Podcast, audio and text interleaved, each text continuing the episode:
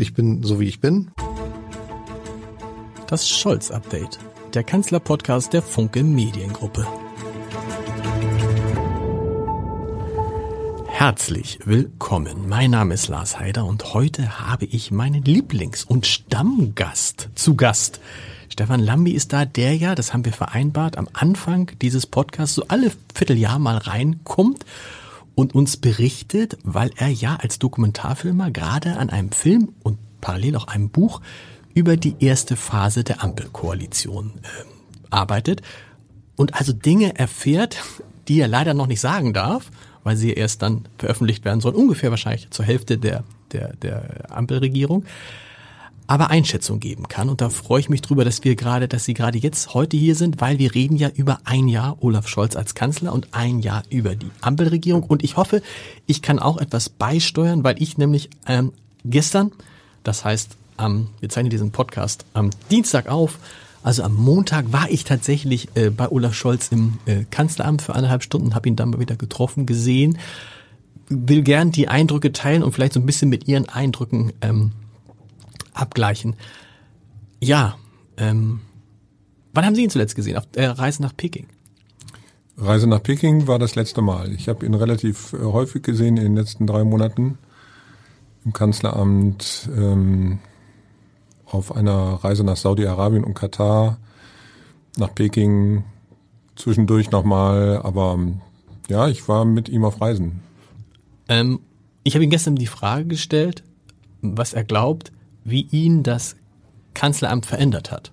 Und dann kam natürlich die klassische Scholz-Antwort, hätte ich mir auch vorher überlegen können. Das sollen andere beurteilen. Das Historiker soll, eines Tages. So, ganz, ganz genau. Das sollen Historiker eines Tages beurteilen. Und ich wollte ja eigentlich nur wissen, was es mit ihm persönlich gemacht hat. Und offensichtlich ist das für ihn nach wie vor keine Kategorie. Ne? Also da ist er ganz Preuße und sagt, ich habe dieses Amt angenommen und ich wusste, was auf mich zukommt und deshalb beschwere ich mich jetzt nicht darüber, dass es irgendwas mit mir macht. Das ist keine Kategorie, über die er gerne spricht. Das ist ein Unterschied. Also es ist sehr wohl eine Kategorie. Absolut, bin, über die nicht, über er spricht nicht gerne. Ich bin sicher, dass er eine Menge drüber nachdenkt und das auch spürt. Die Belastung des Amtes ist äh, erheblich, das wusste er vorher, das weiß er jetzt, äh, aber er redet nicht drüber, weil er sich als Diener des Volkes empfindet, ähnlich wie das Merkel gesehen hat oder auch Schäuble oder andere. Deshalb möchte er über seine persönliche Befindlichkeit ungern Auskunft geben. Es gehört sich nicht aus seiner Sicht. Ne? Es gehört sich nicht jetzt irgendwie zu klagen, mein Gott, so viel, ich muss so viel arbeiten. Er sagte auf die Frage, das sind so belanglose Fragen, aber die sagen ja manchmal etwas aus über so, einen, äh, über so eine Person, dass er halt morgens in der Regel früh anfangen würde, meistens sehr früh. Heute Morgen, also an diesem Dienstag, ist er zum Beispiel nach Albanien geflogen. Und äh, dass er dann abends auch nicht viel vor Mitternacht nach Hause kommen würde. Und das sieben Tage die Woche. Also das ist schon. Das ist ein bisschen mehr als Angela Merkel, weil Merkel hatte zwischen Samstagmittag und Sonntagmittag noch eine Arbeitsschicht. Aber den Samstagvormittag und den Sonntagnachmittag und Abend hat sie sich freigenommen. Mhm. Wenn Sie jetzt sagen, Olaf Scholz hätte Ihnen berichtet, sieben Tage die Woche durcharbeiten, also 14 bis 16 Stunden, dann ist es noch ein höheres Pensum als das, was Angela Merkel geschultert hat.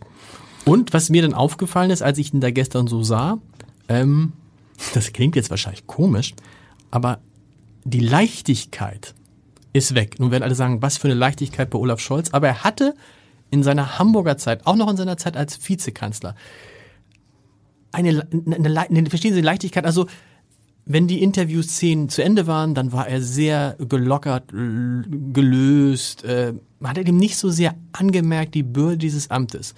Und gestern hatte ich den Eindruck, dass da ein Mann vor mir sitzt, der in jeder Sekunde sich bewusst ist, oh Mann, ich bin der Bundeskanzler der Bundesrepublik Deutschland. Also selbst wenn er geht, das ist mir so aufgefallen, ich weiß nicht, wie, ob es Ihnen auch aufgefallen ist, er geht so langsam, als ob immer jemand nebenher laufen würde und sagen würde, vergiss nicht, du bist der Bundeskanzler der Bundesrepublik Deutschland.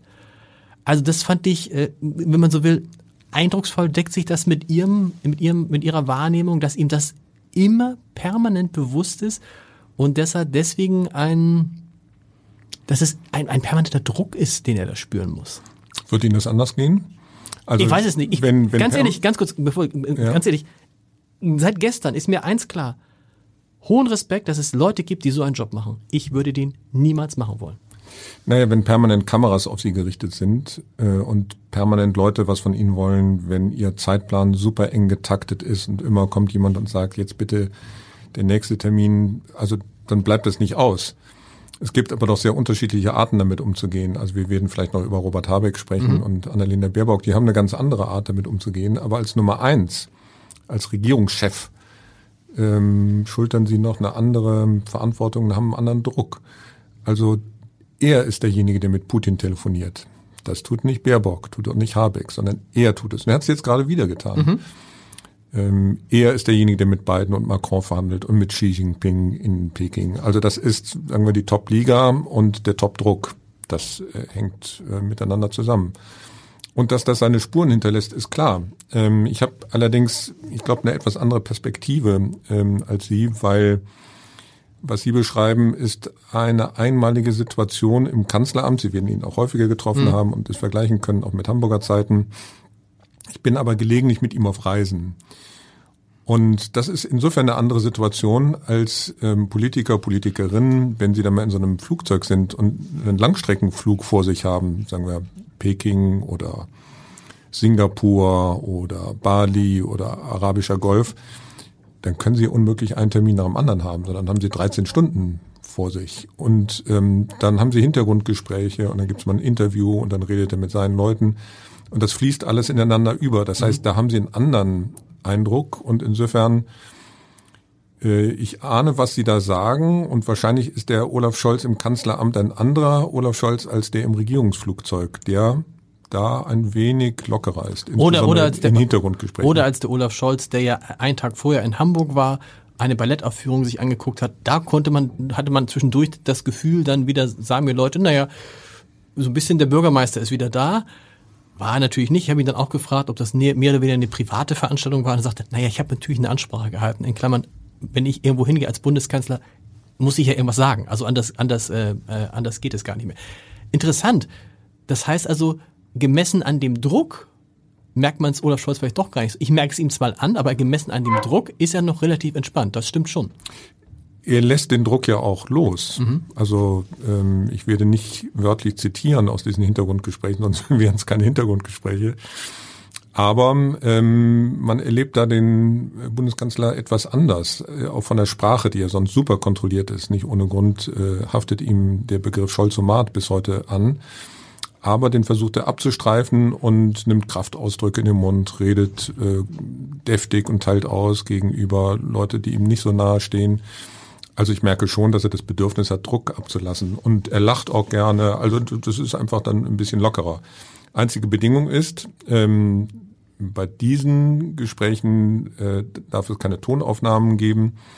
Und da kann er sich drauf verlassen. Und sobald jemand äh, diese Verabredung brechen würde, würde er aus der Entourage, also derjenigen, die ihn da begleiten dürfen, herausfallen. Das ist völlig klar. Das war übrigens gestern auch auffällig, finde ich, im Verhältnis zu Angela Merkel. Olaf Scholz war gestern nach wie vor höflich, eher zurückhaltend, kein Meister des Smalltalks. Das ist alles gleich. Aber dieses höfliche, ein Kollege hat ihm eine, zwei Fragen gestellt, hat er die erste Frage beantwortet. Dann guckt er in die Runde, die, was die nächste Frage sein könnte. Sagt er, stopp! Sie hatten doch noch eine andere Frage. Die, können Sie die noch einmal bitte wiederholen und so? Also, und auch jemand, der sich Zeit nimmt. Wir waren ja gestern über, über eine Stunde äh, bei ihm. Bei Angela Merkel war so, nach, eigentlich so nach 20 Minuten, 30 ja. Minuten war irgendwie Feierabend. Und auch so, dass man nicht den Eindruck hatte, also dass man nach außen nicht den Eindruck hatte, das ist jetzt hier einer der mächtigsten Menschen der Welt, sondern das, wirkte als ein relativ also, ne, normaler Mensch. Ich glaube, für sich selber ist halt dieses Bewusstsein, wenn du dann durch dieses Kanzleramt gehst, durch dieses Atrium, bist, wirst du ja erschlagen von diesem also das, das flößt einem ja schon Respekt ein, selbst wenn man dann irgendwie der Kanzler ist. Wir haben ihn natürlich auch gefragt, Lars Klingbeil hat der Regierung eine Note gegeben, drei plus. War klar, dass er der Regierung natürlich keine Note geben wird, so nach dem Motto, auch da wieder, das sollen andere entscheiden, das sollen die Historiker entscheiden. Wenn wir jetzt, wenn Sie jetzt auf ein Jahr Ampelkoalition, auf ein Jahr Olaf Scholz zurückblicken, wie fällt da Ihr Urteil aus? Ich äh, hoffe, Sie fragen mich nicht nach einer Schulnote. Ähm, wenn Sie gestatten, wir haben ja ein bisschen Zeit, weil genau. ich das differenzieren. Das Überthema, äh, zumindest des ersten Jahres, und das wird ziemlich sicher auch des nächsten Jahres bleiben, ist der Ukraine-Krieg. Ich rechne Olaf Scholz und der Bundesregierung hoch an, dass sie uns, dass sie Deutschland aus diesem Krieg zumindest aktiv herausgehalten haben. Das ist keine Selbstverständlichkeit. Mhm. Angesichts des Drucks der Ukraine, den ich gut verstehen kann, auch angesichts des Erwartungsdrucks von Teilen der deutschen Öffentlichkeit. Ähm, wir haben ja neulich eine Situation erlebt, da sind ja zwei Raketen, ähm, Abwehrraketen, wie sich nachher herausstellte, auf äh, polnischem Gelände eingeschlagen und sofort äh, wurde die Forderung laut, die NATO müsse, weil es sich angeblich um russische Raketen handelt, hart zurückschlagen. Also man bekommt da so ein Gefühl dafür, ähm, wie dünn das Eis ist. Mhm. Und da finde ich ähm, die Bedachtsamkeit von Scholz wohltuend. So viel zum Ukraine-Krieg, zumindest was den militärischen Teil betrifft. Ähm, die Klimapolitik finde ich äh, überhaupt nicht gut, finde ich überhaupt nicht gelungen. Das hängt miteinander zusammen, ähm, weil es ist ja nicht nur die Regierung der Zeitenwende, sondern auch die Regierung, die wichtige Grundsätze über Bord geworfen hat, insbesondere in der Klimapolitik, zwangsläufig, aber sie hat sie über Bord geworfen. Kohlekraft läuft äh, weiter, LNG-Terminals, mit äh, Senegal hat Olaf Scholz persönlich ein Abkommen ausgehandelt, ähm, dass deutsche Unternehmen helfen sollen bei der Förderung von Gasfeldern äh, in der Atlantikküste. Ähm, Gas bis zum Jahr 2041 aus Katar. Also das ist, wenn man ähm, das noch größere Thema Klimakatastrophe mhm. im Blick hat, natürlich ein Rückschritt. Ich finde, dass sie gesellschaftspolitisch eine Menge bewegt haben, gerade in den letzten Wochen. Äh, Staatsbürgerschaftsrecht, Einwanderung. Was so ein bisschen untergegangen ist, ne? Leider, genau. leider. Leider, genau. Ähm, sie haben das Versprechen gehalten, äh, den Mindestlohn zu steigern. Das ist für viele Menschen tatsächlich ähm, ein, ein wichtiger, ein großer Schritt. Ähm, also das mit einer Note ähm, zu subsumieren wäre verkehrt. Das Wichtigste ist, aktuell das Wichtigste ist das Verhalten im Ukraine-Krieg und das gefällt mir alles in allem ganz gut aus den genannten Gründen. Deutschland unterstützt die Ukraine, ist aber selber nicht aktiv im Krieg und das finde ich wichtig. Er hat gestern nochmal zwei Dinge betont. Eigentlich muss man die nicht betonen, weil man ihm genau zugehört hat, aber es ist immer nochmal wichtig. Er hat nämlich gesagt, erstens, Wladimir Putin hat ihn nie gedroht mit einem Angriff auf Berlin. Das fand ich interessant. Er behauptet zwar, dass, das hätte er schon mehrfach so gesagt, ich kannte das nicht. Er hat gesagt, er hat mir nie gedroht. Und zweitens hat er auch gesagt, das, was Christoph Heuske in diesem Podcast vor kurzem gesagt hat, ähm, dass die Gefahr eines Atombombenangriffs durch Russland mehr oder weniger gebannt ist, seit China und Indien die Russen halt in der in dieser Richtung äh, gewarnt haben. Das sind ja zwei wichtige zwei wichtige Aussagen. Also nichts gegen Herrn Heusken. Ähm, meine Beobachtung von Olaf Scholz und auch Robert Habeck ähm, in den letzten Wochen ist, dass die Sorge vor äh, einer irrationalen Handlung von Wladimir Putin mhm. nie so groß war wie in den letzten Wochen. Okay. Das hängt mit der militärischen Situation in der Ukraine zusammen. Also Russland steht mit dem Rücken zur Wand, äh, das wissen wir alle. Ähm, die militärischen Erfolge der Ukraine sind auch dank der Hilfe, ähm, was die Informationsbeschaffung der amerikanischen Dienste, auch der britischen Dienste betrifft, ähm, äh, sehr stark. Nicht nur die Ukraine hat einen harten Winter vor sich, sondern auch das russische Heer hat mhm. einen harten Winter vor sich. Das kann sich für Wladimir Putin so auswirken, dass er ein massives Interesse an einer weiteren Eskalation dieses Krieges hat, wie auch immer die aussieht. Und ich habe mehrfach ähm, Olaf Scholz und Robert Habeck sprechen gehört, jetzt nicht nur im Hintergrund, sondern auch on record, dass sie von der äh, Gefahr von ähm, einer Ausweitung des Krieges ähm, sprechen, in dem Sinne, dass da eine schmutzige Bombe gezündet wird, dass taktische Nuklearwaffen gezündet werden. Das war im Frühjahr ganz anders. Da äh, hat insbesondere Olaf Scholz sehr vorsichtig einmal in einem Gespräch mit dem Spiegel davon gesprochen, dass er Angst oder Sorge hat ähm, vor einem Atomkrieg und dann nicht wieder. Aber jetzt kommt das äh, wiederholt. Und ja, Sie haben äh, recht oder Heusgen hat recht, wenn er darauf hinweist, dass Scholz mit Xi Jinping darüber gesprochen hat, dass diese rote Linie nicht übertreten mhm. werden darf. Aber ist es wirklich eine Gewähr dafür, dass äh, Wladimir Putin das nicht tut? Also das scheint mir doch eine etwas schwache Hoffnung zu sein. Die, das Zitat von Scholz dazu ist, ein Flock ist eingeschlagen. Also zum Thema, äh, also ne, nach dem Motto. Ein diplomatischer Flock ist naja, eingeschlagen. Naja, also so, er, er weiß halt, er weiß halt, dass was passiert, wenn er eine Atombombe zündet. Das weiß er halt. Christoph Holzken hat ja hier dann gesagt, ähm, dann ist derjenige, der sie zündet, innerhalb von fünf Minuten auch tot. Das weiß derjenige auch. Das muss ja nicht Wladimir, das ist dann im Zweifel nicht Wladimir Putin. Das fand ich gestern aber zumindest so, ja, in der, in der Einschätzung ganz beruhigend. Natürlich auf die Frage, wie lange dieser Krieg noch dauert, sagt auch Olaf Scholz, ich habe keine Ahnung. Ich wäre da vorsichtiger in der ja. Prognose. Okay. Also woher sollen wir wissen, ähm, wozu Wladimir Putin in der Lage ist, wenn er mit dem Rücken noch mehr zur Wand steht? Und also ich meine sozusagen, äh, sozusagen Mord, also Tod aus Selbstmord aus Angst vor dem. Nein, nein, nein, nein, nein. Ne? Also ein die, diese Vorstellung, ein Mann zündet eine Atombombe, scheint mir so die Vorstellung der 60er, 70er mhm. Jahre zu sein. Ein Atomkrieg heute kann ja ganz anders geführt werden. Also das Stichwort äh, äh, schmutzige Bombe, also eine herkömmliche Waffe, in die nukleares Material eingemischt ist. Oder kleine Nuklearwaffen, mhm. ähm, vielleicht in einem Gebiet der Ukraine, das wenig bewohnt ist. Also man kann sich ja herantasten an einen äh, Nuklearkrieg. Das muss ja nicht heißen, dass eine Hiroshima-Bombe. Äh, aber das Risiko, ich meine, aber klar, die Ansage von Indien und von China unter anderem, und das sind ja für Putin wichtige Partner ist, Stimmt. wenn du das machst, ist eine Linie überschritten und hat er alle Erstmal ist es ja so, Sie haben es beschrieben, erstmal ist es so, dass sozusagen es in diesem Jahr gelungen ist, ähm, Deutschland aus dem Krieg rauszuhalten. Es ist gelungen, dass eben diese Atomwaffenbedrohung offensichtlich geringer geworden ist. Zumindest gibt es mehr, die sich dagegen ähm, Russland stellen. Und es ist gelungen, das haben wir natürlich gestern auch besprochen, dass wir wahrscheinlich durch diesen Winter ganz gut durchkommen. Ne? Sagte, da muss schon viel passieren, obwohl jetzt die Speicher sich ein bisschen schneller leeren, weil die Temperaturen ausgerechnet in diesem Dezember mal wieder so Dezembertemperaturen sind. Wir erinnern uns heute vor einem Jahr waren es glaube ich 10, 15 Grad. Jetzt sind es irgendwie eher so Richtung 0 Grad. Ähm, da war der Bundeskanzler dann auch vorsichtig optimistisch. Wir haben ihn natürlich auch befragt über die Stimmung in der Koalition. Weil ja, Darf ich noch eins hinzufügen? Ja, gern. Was nicht gelungen ist, ist Russland wirtschaftlich in die Knie zu zwingen. Das, das hat man sich vorgenommen, Anfang, Mitte des Jahres, mit all diesen Sanktionen.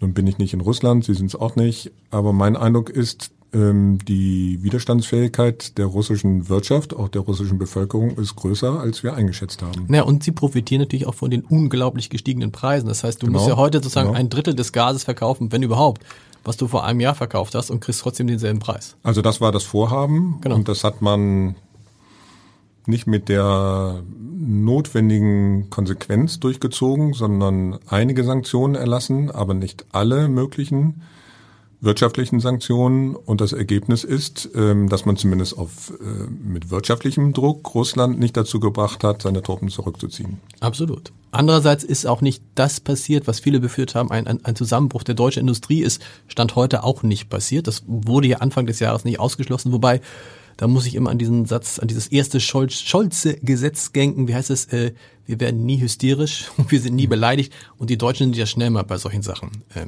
hysterisch. Zur Lage der Koalition hat er gesagt, ähm, eigentlich ist das alles ganz prima und die verstehen sich gut.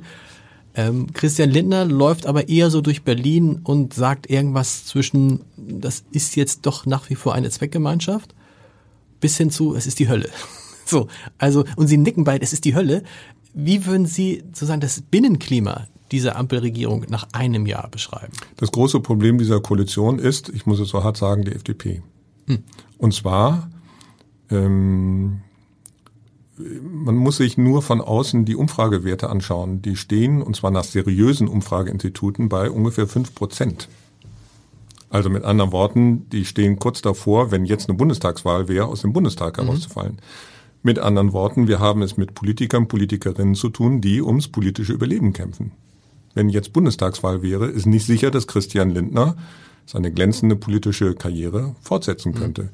Und dass die unruhig werden und versuchen, sich auf Kosten der anderen zu profilieren, ist irgendwie Teil des politischen Spiels. Und ähm, das wird zunehmen.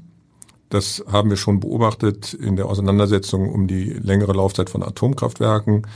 Äh, dann bringt Lindner mit dem Wissen, dass er den grünen Schmerzen zufügt, Fracking als Forderung ins Spiel. Ähm, das wird so weitergehen. Da bin ich mir ziemlich sicher bis zur nächsten Bundestagswahl. Insofern äh, staune ich ein bisschen, aber klar, muss Olaf Scholz davon sprechen, wir arbeiten eng und vertrauensvoll Natürlich. zusammen.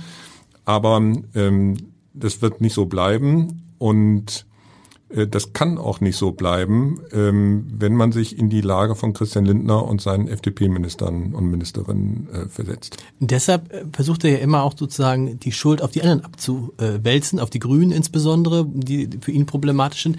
Aber wie kommt er aus dieser Lage wieder raus? Denn er kann ja auch kein Interesse daran haben, und das wird, glaube ich, da sind wir uns wahrscheinlich einig, nicht passieren in den nächsten drei Jahren, dass diese Koalition platzt vorzeitig, weil dann wäre die FDP, also derjenige, der sie zum Platzen bringt, wäre dann absolut der böse, der Buhmann, weil du kannst natürlich in dieser in dieser Multikrisensituation nicht noch eine Regierungskrise im größten Land Europas brauchen.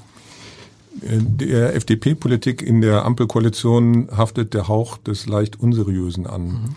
Ähm, alle wissen, äh, dass Christian Lindner, da mache ich ihm überhaupt gar keinen Vorwurf, ähm, die größte Staatsverschuldung seit Ewigkeiten zu organisieren hat, nicht zu verantworten, aber zu organisieren hat. Ähm, aber er weigert sich, äh, das Wort Schulden in den Mund zu nehmen. Das erinnert ein bisschen an Wladimir Putin, der davon spricht, dass seine ähm, militärische Spezialoperation und kein Krieg. Also natürlich sind das Schulden. Und zwar ganz erhebliche Schulden. Ähm, und bei all den Überzeugungen, die die Ampelpartner über Bord geworfen haben, also keine Waffen in Kriegsgebiete, ähm, die Kohlekraft nicht verlängern, raus aus der Atomenergie und so weiter, fällt auch auf, dass eine heilige Kuh bislang nicht geschlachtet wurde und das ist das Tempolimit. Klar. Und das verstehen die Deutschen nicht. Ich glaube, die wären mehrheitlich bereit, also in so einer schwierigen Lage einfach langsamer zu fahren. Was soll daran schlimm sein? Und dass die FDP daran äh, sich, sich klammert, ähm, ist unbegreiflich. Weil es das letzte ist, was Sie noch haben, das letzte sozusagen das letzte Unterscheidungskriterium oder warum? Ja, ich befürchte, das ist das Kalkül, ähm, weil Sie eine Klientel im Blick mhm. haben und nicht und das ist das, was ich Ihnen vorhalte, ähm, nicht die Situation der Gesamtbevölkerung und des Industriestandortes Deutschland. Sonst müsste man sagen, die Lage ist so ungewöhnlich und die Krise ist so stark und die ähm, Energieversorgung Deutschlands ist so ungewiss. Wir nutzen alles. Und dazu gehört eben auch ein Tempolimit. Mhm. Nochmal, das würden die Deutschen ziemlich sicher mitmachen. Und dass Christian Lindner und äh, Volker Wissing sich dagegen wehren, zeigt, ähm, dass sie trotz dieser Situation parteitaktisch denken und agieren. Und das spüren die Leute. Das mögen die nicht. Mhm. Also ich bin weit davon entfernt, einer Partei und einem Politiker Ratschläge zu geben. Das ist nicht meine Aufgabe als Journalist. Aber mir fällt schon auf, ähm, dass sie sich da immer stärker in eine Sackgasse bewegen. Und der energiepolitische Sprecher der FDP-Bundestagsfraktion, Michael Kruse, der war neu in diesem Podcast und hat dazu gesagt, das fand ich auch irgendwie ähm, fast schon entlarvend, als ich ihm sagte, warum stimmen Sie diesem Tempolimit nicht zu? Allein schon vor dem Hintergrund, dass man auf deutschen Autobahnen in ganz vielen Passagen sowieso nur 80 bis 100 fahren kann. Und dann sagte er, ja, Öl ist ja gar nicht knapp. Und dann denkst du, ja, darum geht's ja gar nicht. Also äh, das klang so wie so eine, so eine Ausrede. Und tatsächlich wäre es ja ganz einfach gewesen, die hätten sich auch dieses Richtlinienkompetenzspiel des Kanzlers erspart, wenn die einen gesagt hätten, wir machen Tempolimit und die anderen sagten, und als Gegenleistung machen wir die AKWs. Interessant. FDP kämpft wie, wie damals in der Koalition mit Angela Merkel am Zweifel, im Zweifel uns überleben. Und die Grünen auf der anderen Seite sind nicht nur stabil, sondern sind in Umfragen wieder besser als bei der Bundestagswahl. Aber Sie haben es vorhin anklingen lassen. Was hat das, dieser Eintritt in diese Regierung mit Robert Habeck und mit Annalena Baerbock gemacht, die anders als Scholz ja diese Vorwärmphase nicht hatten? Scholz hat das mal schön beschrieben als, er sei ja nicht mehr oder nicht weniger als der Frosch, der in das, in den Topf mit Wasser geworfen worden und dann sei langsam die Temperatur erhöht worden. Und jetzt wird's halt kochen, aber er hat sich halt langsam dran gewöhnt. Wenn man in dem Bild bleibt, Annalena Baerbock und Robert Habeck sind die Köche, die direkt in siedend heißes Wasser, äh, die Köche nicht, die Frösche, die direkt in siedend heißes Wasser geworfen worden sind. Was macht das mit denen? Also Annalena Baerbock ist seit äh, einem Jahr äh, oben auf. Ähm, ich habe sie gelegentlich begleiten können und auch gesprochen. Ähm, sie verweist darauf, dass sie letztes Jahr im Bundestagswahlkampf als Spitzenkandidatin durch ein Stahlbad der Gefühle gegangen mhm. ist und ähm, Insofern kann ihr die Situation jetzt gar nicht mehr so viel anhaben. Also es ist erstaunlich, wie gut ihre Laune ist. Über ein Jahr konstant gut. Da habe ich überhaupt keinen Einbruch erlebt. Ähm, bei Robert Habeck ganz anders. Ähm, der hatte ein äh, hervorragendes Jahr bis Juli, Anfang August. Dann kamen schwere handwerkliche Fehler mit der Gasumlage und dann wurde der Mann fast zwei Monate mehr oder weniger aus dem öffentlichen Verkehr gezogen, weil es ihm so schlecht ging. Mhm. Die Phase hat er nach meinem Eindruck jetzt überwunden. Weil es ihm so schlecht ging, weil er so schlecht behandelt wurde, weil man ihn aus dem Feuer rausnehmen wollte oder weil er einfach nicht mehr konnte? Ja, es gab ja Druck nun von allen Seiten mhm. und damit muss ein Politiker leben, wenn es von der Öffentlichkeit kommt, also von der Presse, äh, von der Opposition. Das Problem für ihn war, dass es von den eigenen Reihen kam, mhm. also auch von den Koalitionspartnern. Lars Klingbeil hat gegen ähm, Robert Habeck geschossen und der Grund war ähm, vielleicht so eine Art Eifersucht, äh, weil Habeck äh, bis dahin die Umfragen äh, führte, ganz weit oben war und weil er, sagen wir, ein rhetorisches Gegenmodell zu Olaf Scholz ist. Das kann man so sagen. Das muss man so sagen. Und das hat denen nicht gefallen und dann haben sie auf die erstbeste Gelegenheit gewartet, ähm, äh, dem eins auszuwischen, was auch nicht so nett ist, aber so ist das politische Spiel in der Hauptstadt. Aber Habeck hat ja einiges dazu getan, dass er eine Angriffsfläche geboten hat. Und ich glaube, das hat ihn gewurmt. Also, dass er, er hat mal darauf verwiesen, dass er, wie hat er gesagt, Legionen von Juristen konsultiert hätte zum Thema Gasumlage. Und trotzdem hat er daneben gelegen. Ähm, das sind einfach schwere handwerkliche mhm. Fehler, die ähm, der Bundesregierung Zeit gekostet haben für ähm, andere Maßnahmen, ähm, was die Energiesicherheit in Deutschland betrifft. Und das hat ihm angehangen für ungefähr zwei Monate. Aber diese Phase nach meiner Beobachtung äh, ist vorbei und jetzt ist er auch wieder oben auf und hat damit halbwegs seinen Frieden gefunden. Auch mit dem Streit mit der FDP über die AKW-Verlängerung. Das war ein heftiger Streit. Ähm, und ich habe gestaunt darüber, wie leicht er ähm, diese Laufzeitverlängerung für dreieinhalb Monate in seiner eigenen Partei hat durchdrücken können ich habe die Geschichte der Grünen von ihrer Gründung mhm. an beobachten können. Die sind ja aus der Friedensbewegung und Anti-AKW-Bewegung heraus entstanden. Und dass die das so schlucken, ähm, war nicht selbstverständlich. Das hat Habeck aber hinbekommen. Auch übrigens gegen den Widerstand von Annalena Baerbock, die da eine andere Position hatte. Stimmt es denn, äh, was öfter mal geschrieben wird, ich glaube, der Spiegel hat mal eine große Geschichte darüber gemacht, dass die beiden jetzt, sagen wir, nicht mehr allerbeste Freunde sind? Aus Ihrem Eindruck? Die Geschichte des Spiegel fand ich ein wenig dünn. Mhm. Ähm, da war viel Hörensagen und subjektive Beobachtungen, ähm, aber wenig Handfestes. Ich würde es auf, sagen wir, politische Differenzen herunterbrechen, weil die sind aktenkundig. Also Annalena Baerbock hat davon gesprochen, dass eine Verlängerung der AKW-Laufzeiten, Zitat, Irrsinn wäre. Mhm. Während Robert Habeck, der Minister für Wirtschaft und Klimaschutz, genau das versuchte, weil er eben auch Minister für Energiesicherheit in Deutschland ist. Also das sind einfach unterschiedliche Interessen. Und Annalena Baerbock hat ganz offensichtlich in Richtung der eigenen Parteibasis Signale geschickt, ähm, dass sie felsenfest zum gesetzlich verabredeten Ausstieg aus der Atomenergie mhm. 31.12.2022 steht. Also das konnte Habeck nicht gefallen. Also insofern hatten die einen, einen inhaltlichen Dissens. Ob und wie die sich sonst ähm, aus dem Weg gehen und, und zerkrachen, ähm, warten wir noch mal ein paar Monate, dann kann ich Ihnen vielleicht mehr darüber erzählen. Aber ich würde ungern äh, auf so einer etwas dünnen Basis die Fehler des Spiegel wiederholen. Aber was Sie über Robert Habeck sagen, ist insofern interessant, weil man sich immer fragt, Warum sitzen im Kanzleramt solche Typen wie Olaf Scholz oder Angela Merkel oder Helmut Kohl? Weil vielleicht eine der entscheidenden Eigenschaften ist, das aushalten zu können. Oder? Und da würde ich sagen, nichts gegen Robert Habeck. Ja, also Sie haben es gerade beschrieben, charismatischer Typ, man kann ihm beim Denken zugucken, äh, zuhören. Ähm, er formuliert so, dass man ihm gern zuhört. Aber ob er das, ob er dieses mitbringt, was du da brauchst, wenn du da im Zentrum des Geschehens sitzt, wenn du hin und her geschoben wurdest, wenn du nicht mehr Herr deiner, deiner eigenen, deiner, deines eigenen Tagesablaufs bist, wenn du in Wahrheit ja einfach funktionieren musst wie eine Maschine. Robert Habeck ist das Gegenteil von einer Maschine. Das ist ein wichtiger Punkt. Und hinter das Wort aushalten würde ich gerne ein Fragezeichen mhm. setzen. Ähm, Helmut Kohl war 16 Jahre, wie wir wissen, Bundeskanzler, ein Vierteljahrhundert CDU-Vorsitzender und er hat nicht ausgehalten. Sein Körper, seine Seele hat nicht ausgehalten. Mhm.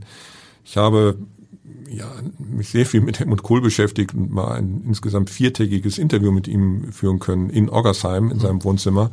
Da hat er davon erzählt, dass er 1989 im äh, Spätsommer ähm, bei dem Bremer Parteitag einen Putsch befürchten musste der eigenen äh, Parteifreunde der CDU. Er war aber krank. Er hatte, klingt absurd, aber es war so ein Urinstau. Mhm.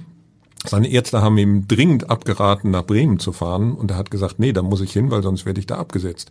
Also hatte er mit seinem Professor eine Verabredung, dass der hinter der Bühne steht und notfalls eingreift, wenn es da irgendwie zu einem zu, einem, äh, zu einer Kolik oder zu, was zu einem kommt, ne? Notfall ja. kommt. Also so muss man sich das vorstellen, ähm, das Aushalten. Das war am Rande. Und schauen Sie sich Angela Merkel in den letzten zwei Regierungsjahren an. Äh, das viel gesehene und zitierte Zittern ist Ausdruck von einer körperlichen Schwäche, einer körperlichen Gegenreaktion.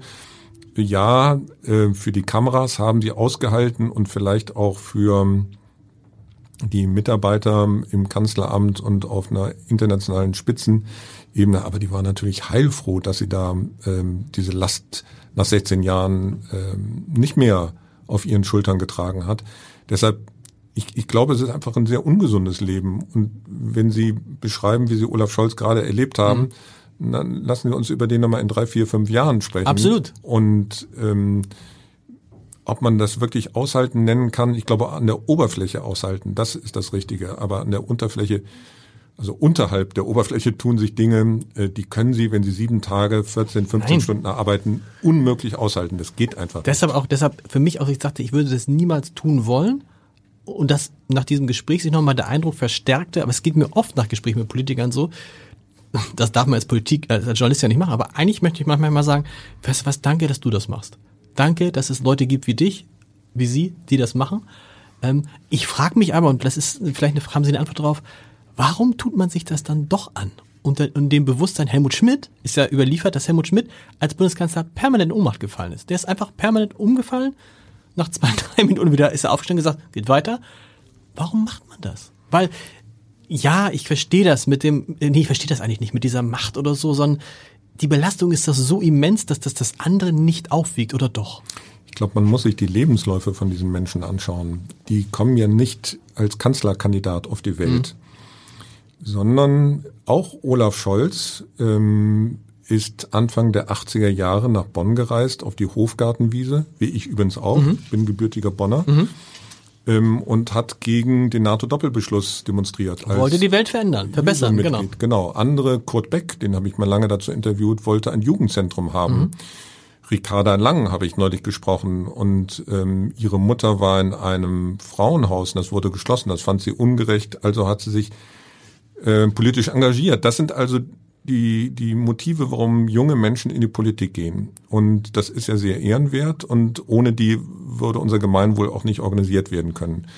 Dann erklimmen sie die nächste Stufe und die übernächste und so weiter und sie spüren nicht, ähm, wie haben Sie es eben ausgedrückt, dass das Wasser immer heißer wird? Das, mhm. das spüren Sie nicht. Das ist dann irgendwann Ihre zweite Haut.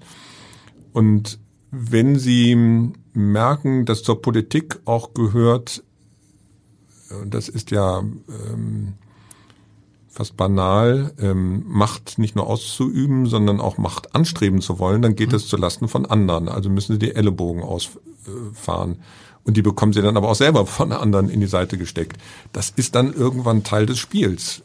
Und wenn sie dann keine berufliche Alternative haben, dann wird es irgendwann schwer ähm, auszusteigen. Und wir sollten uns ähm, sollten nicht glauben, dass es, sagen wir, in Vorständen von Banken und Konzernen sehr viel anders Stimmt. läuft. Nur, dass wir es nicht so beobachten. Und der große Unterschied ist, wenn Sie in einer Partei dieses Spiel spielen, anders als in einem Konzern, dann können Sie die Partei nicht so ohne weiteres wechseln. Sie können den Konzern wechseln, aber nicht die Partei. Und das macht den Druck noch größer. Das stimmt und da muss man schon wieder fast sagen, da ist dann Olaf Scholz, also anders. Am Ende wird wahrscheinlich, werden sich die Kanzler, weil sie Kanzler sind, ähnlich sein. Also verstehen Sie, was ich meine? Der, der, der Job prägt so sehr, dass sie die, die ähnliche Verhaltensmuster an den Tag legen. Und das erlebt man bei, wenn man mit großen Vorstandsvorsitzenden spricht, auch, dass die so eine Aufmerksamkeitsschwelle haben von wenigen Sekunden teilweise und du das Gefühl hast, die sind immer gleich irgendwo anders. Das ging mir zum Schluss bei Angela Merkel, die wenigen Male, die ich sie getroffen habe, auch so, dass man immer dachte, sie ist eigentlich jetzt genervt von der Frage und sie ist im Kopf ganz woanders. Das muss man sagen, an dem Punkt ist Olaf Scholz aus meiner Sicht noch nicht.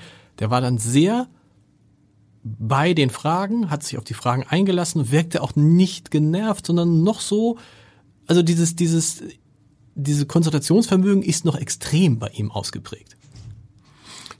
Ja, uns beiden würde es vermutlich ganz anders gehen. Ich glaube, wir wären, wenn wir derartig viele Fragen zu beantworten haben, auch von den meisten Fragen genervt. Genau, genau. Vor allem, wenn man sie ja schon zehnmal beantwortet hat. Das sind ja meist auch keine neuen Fragen. Und da finde ich Robert Habeck geradezu meisterlich, der einem das Gefühl vermittelt, jede Frage, die man ihm stellt, hört er zum ersten Mal. Das ist natürlich auch nicht so. Aber der schafft es, äh, einem das Gefühl zu vermitteln. Es gab in, äh, sagen wir, in der amerikanischen Politik Beispiele. Ich habe mal Bill Clinton kennengelernt das war auch so, äh, wenn der mit ihnen gesprochen hat, hatten sie das Gefühl, ähm, der ist wirklich an ihnen interessiert. War natürlich nicht so, aber mhm. er, er war in der Lage, dieses Gefühl zu vermitteln. Und das zeichnet Spitzenpolitiker möglicherweise aus. Also ah, und dann, das ist aber die Schwäche von Olaf Scholz, ne? Das muss man einfach sagen. Also ich weiß nicht, wie es Ihnen geht, aber Smalltalk auch gestern wieder, wenn man dann vor dem Interview oder nach dem Interview zusammensteht, da vor dem Interview stand er da wie so, wie, so, wie, wie so ein schüchterner, etwas älterer Mann, der sich nicht aufdrängen will. Aber Sie sollten nicht glauben, dass Olaf Scholz keinen Smalltalk kann. Also ich habe ihn schon in Situationen erlebt, ähm, also die würde ich als Smalltalk bezeichnen. Ging es, aber noch, jetzt ist die entscheidende Frage, ging es um Themen außerhalb der Politik? Also ging es darum, hat so was machen die Kinder? Wie war der Urlaub? Also so, so Dinge über die, welchen Wein mögen sie gern? Sowas haben sie vor Olaf Scholz, also da würde mir jetzt eine Handvoll von Gelegenheiten ein, aber wirklich nur eine Handvoll, wenn überhaupt. Haben Sie recht. Das, oder? Politik Smalltalk. Ja. Äh, äh, so, aber dieses, wenn man reinkommt und irgendwie einer macht einen Witz. Das ist überhaupt nicht seins. Also man setzt sich dann, war bei Angela Merkel, äh, vielleicht ein Dach, die war dann, selbst da war sie noch ein bisschen anders. Also mhm. da hat sie irgendwie noch einen bösen Witz gemacht. Wie gesagt, er stand da gestern und dann kam also rein und begrüßten und einige kannte er, andere kannte er nicht. Und dann sagte er, nehmen Sie sich Platz, nehmen Sie sich gern was zu trinken. So. Nochmal zu der Frage, warum tun die sich das an? Ja. Ich glaube, also zum einen, sie rutschen da rein, äh, am Anfang, weil sie ein Jugendzentrum haben wollen oder das Frauenhaus der Mutter retten wollen und so weiter. Und irgendwann geht's dann um Atomkrieg. Mhm. Ähm, es gibt noch einen anderen Aspekt ähm, und der mag bei einzelnen Politikern unterschiedlich ausgeprägt sein, aber ich vergleiche die mit Rockstars. Und wenn sie äh, Konzerte vor 10.000 Leuten geben, und das ist ja eine äh, Wahlkampfveranstaltung, ähm, dann ist das schon ein Wahnsinnserlebnis, wenn ihnen da Leute zujubeln oder sie auspfeifen, wie auch immer, aber sie bekommen permanent gespiegelt, dass sie bedeutsam ja. sind. Und ich glaube, dieses Gefühl ähm, lässt sie mh, hm, Verletzungen ertragen, die damit auch einhergehen. Ähm, und es kann sie abhängig machen. Und kommt vielleicht noch bei Scholz hinzu, wir haben gerade darüber gesprochen, dass er ja auch gar nichts anderes hat. Er hat ja, also bis hin zu seiner Frau, von der er immer wieder sagt, dass er sehr glücklich verheiratet ist, und das glaube ich auch, aber letztendlich interessiert er sich auch für Politik und nur für Politik. Der ist ja gar, also wenn man ihm jetzt die Politik morgen nehmen würde, was würde Olaf Scholz machen den ganzen Tag? Arbeitsrechtler in Hamburg, Altona. vielleicht würde er es tatsächlich machen, weil ich meine, die Frage ist dieser, dieser Bedeutsamkeit, ich glaube, das gilt für ihn auch. Er ist in einer gewissen Art und Weise uneitel, im Sinne von, es ist ihm eigentlich egal, ob er jetzt, wenn er könnte, würde er am liebsten gar keine Interviews geben. Aber diese Bedeutsamkeit, die ihm wiedergespiegelt wird, wenn man ihm sagt, dass er gute Entscheidungen trifft oder wenn Bürger zu Fragestunden kommen und ihm zuhören und so, das ist schon für ihn wichtig. Und das ist mir alles in allem auch sympathisch mhm. und war mir, was das betrifft, auch bei Angela Merkel sympathisch. Also die haben es nicht nötig gehabt, ähm, mit Reichtümern zu prahlen, mit goldenen Uhren und ähm, auch nicht sich zu umgeben mit anderen reichen Leuten. Nein. Das hat ja Olaf Scholz, äh, Olaf Scholz gar nicht. Also reiche Freunde aus aus, aus der Wirtschaft, aus der Gesellschaft, aus der Kultur? Nö. Und dann kann man nur sagen, und jeder, der sich ein bisschen in der Welt bewegt, wird das bestätigen, dass wir da in Deutschland gesegnet sind mit mhm. diesem Politikertypus, sei es äh, Merkel oder Scholz oder es gibt natürlich auch andere, die von ihrem Auftreten her äh, doch relativ leise, ähm, unaufdringlich daherkommen und natürlich alle super eitel sind, aber ihre Eitelkeit aus was ganz anderem beziehen, nämlich aus ähm, der politischen Bedeutung. Mhm. Und ist, es auch eine, ist es auch eine inhaltliche Eitelkeit? Das habe ich mir irgendwo im Zusammenhang, glaube ich, mit Olaf Scholz gelesen. Also im Sinne von, ähm, ich will der Politiker sein. Ich bin Politiker geworden, weil ich glaube, dass ich es einfach besser kann als die anderen. Also, als ein Markus Söder zum Beispiel. Eine Kleinigkeit kann ich erzählen. Ja. Ich verweise darauf, dass ich es dann im nächsten Jahr etwas ausführlicher erzähle. Aber ich war in dem Moment dabei, als Olaf Scholz mitbekam, dass Xi Jinping nach seinem Besuch ähm, erklärt hat, dass Wladimir Putin, wenn er eine Atomwaffe zündet, eine rote Linie überschreiten mhm. würde. Ich sage es mit meinen Worten. Mhm. In dem Moment, in dem Olaf Scholz das erfahren hat, dass Xi Jinping diese Pressemitteilung rausgibt, war Olaf Scholz oben auf. Mhm. Und er strahlte übers ganze Gesicht. Das ist ähm, die Freude, ähm, die ich sehr teile. Das ist eine andere Form von Stolz und Eitelkeit als die, über die wir eben sprachen, die er, wie gesagt, nicht nötig hat. Aber das ist ein politischer Ertrag einer solchen Reise in dem Fall. Da ist mir was gelungen. Alle haben mich vor dieser Reise gewarnt. Alle haben diese Reise kritisiert. Und dann ist ja tatsächlich was rausgekommen, was zumindest für den Moment so aus, es so aussehen lässt, als ob sich da was verändert hat. Das war ein großer diplomatischer Erfolg. Genau. Ähm, und es war nicht sicher, dass er den ähm, einholen würde mit seiner Reise. Er hat auf viele Menschen Einfluss, aber sicher nicht auf Xi Jinping. Der äh, ist mächtiger als er und kann dann selber entscheiden, welche Pressemitteilung er nach dem Besuch rausgibt.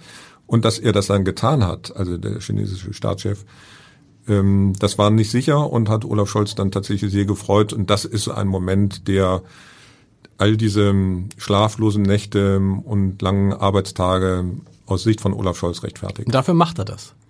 Für, für solche, oder auch für solche Momente wie, das hat er gestern nochmal betont, und das ist natürlich ein bisschen ungerecht äh, gegenüber der Regierung, weil man immer schon einen Haken hinter diesem 12 Euro Mindestlohn macht.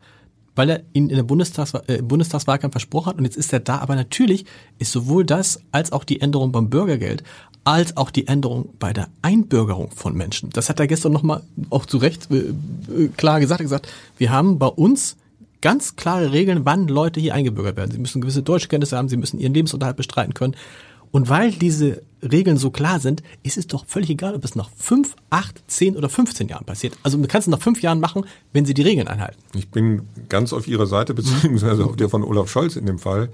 Aber zu der Bilanz gehört eben auch, dass die versprochenen 400.000 Wohnungen in diesem Jahr nicht gebaut wurden. So ist es. Und dass wir nicht bei zwei Prozent ähm, des Bruttoinlandsprodukts für Militärausgaben stehen. Ob man das nun richtig oder falsch findet, ist eine andere Frage. Aber das sind ähm, Versprechungen, die er am 27. Februar in seiner Zeitenwende-Rede äh, gehalten hat.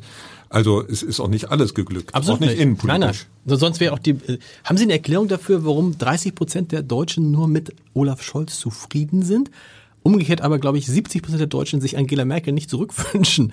Das ist irgendwie ich, äh, also ein Politiker würde darauf antworten, ich gebe nicht viel auf Umfragewerten. So. Und äh, das Gegenteil ist der Fall. Die lesen die, saugen die geradezu mhm. auf und können es kaum abwarten, dass jetzt Donnerstagabend ist und ARD und ZDF wieder damit rauskommen. Das ist deren Währung. Ähm, aber tatsächlich ist die Währung erst dann ähm, relevant für die, wenn eine Wahl ansteht. Im Moment Klar. steht keine Wahl an, erst recht keine Bundestagswahl. Und das wird sich ändern, da bin ich mir ziemlich sicher. Lieber Herr Lambi, vielen Dank, dass Sie wieder da waren. Nächste Woche, Kerstin Münstermann ist zu Gast, nächste Woche von der Rheinischen Post. Und dann kommt... Die geschätzte Kollegin. Geschätzte, die geschätzte Kollegin. Und dann kommt in der Woche darauf Emilia Fester von den Grünen. Auch das ein, ein Fester zum Fest, es wird ein Fest, nein, das darf man nicht, solche Wortspiele darf man nicht machen. Und dann in spätestens drei Monaten ist Stefan Lambi wieder da. Nochmal kurz, wann kommt diese Dokumentation? Gibt es da jetzt schon einen Termin? Nee, gibt's nicht, aber ähm, Nächstes Jahr, wissen wir? im, im Herbst nächsten Jahres. Im Herbst nächsten Jahr. Vielen Dank. Danke Ihnen.